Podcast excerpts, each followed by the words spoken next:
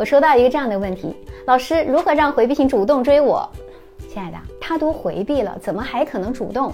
这不是在说废话吗？我们跟回避谈恋爱的人，大多有过这样的感觉，就是容易变得非常焦虑，对不对？进而容易质疑自己、否定自己，然后越来越不喜欢自己。在这里，我想告诉你的是，不要因为别人比你更富有、收入更高，我们就盲目的否定自己的价值。我们首先需要学会的是接纳自己的缺点，接受自己，欣赏自己。亲爱的宝子们，自信一点，因为你必须首先自己爱上自己，打心眼里觉得我自己就是值得被爱的，别人才有可能爱上你啊。这就有点像营销学当中所说的。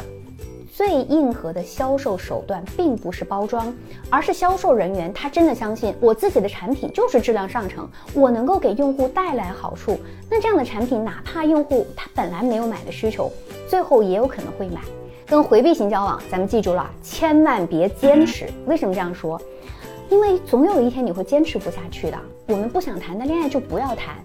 能够和一个回避性谈下去的先决条件是，你非他不可，你真的很爱他，真的想跟回避型在一起的话，所以我先强调哈，回避绝对他是需要亲密关系的，他对爱情的渴望并不比你少，跟回避谈恋爱绝对不存在所谓的坚持，恋爱是两情相悦的，坚持单相思完全没有必要。如果说一个人在一起，自己变得越来越差劲了，天天活在痛苦当中，那你应该做的就是尽快的远离他，对吗？那么接下来我说说如何跟回避型依恋相处。最重要的是坚定的喜欢自己，比如我们会扬长避短的打扮自己，会把自己的时间安排的井井有条，我们也会做好计划，一步步的实现，会沉浸在自己喜欢的事情当中。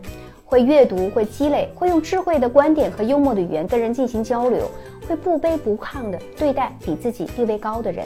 总而言之，认真学着做一个更加自信、更加优秀的人。那么，恋爱对你来说就是一件锦上添花的事儿，不是雪中送炭。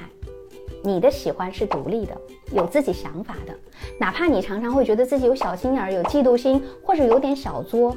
可是，在你认真散发魅力的时候，回避也很难不被你吸引啊！我是小资，关注我，影响千万女性，收获幸福。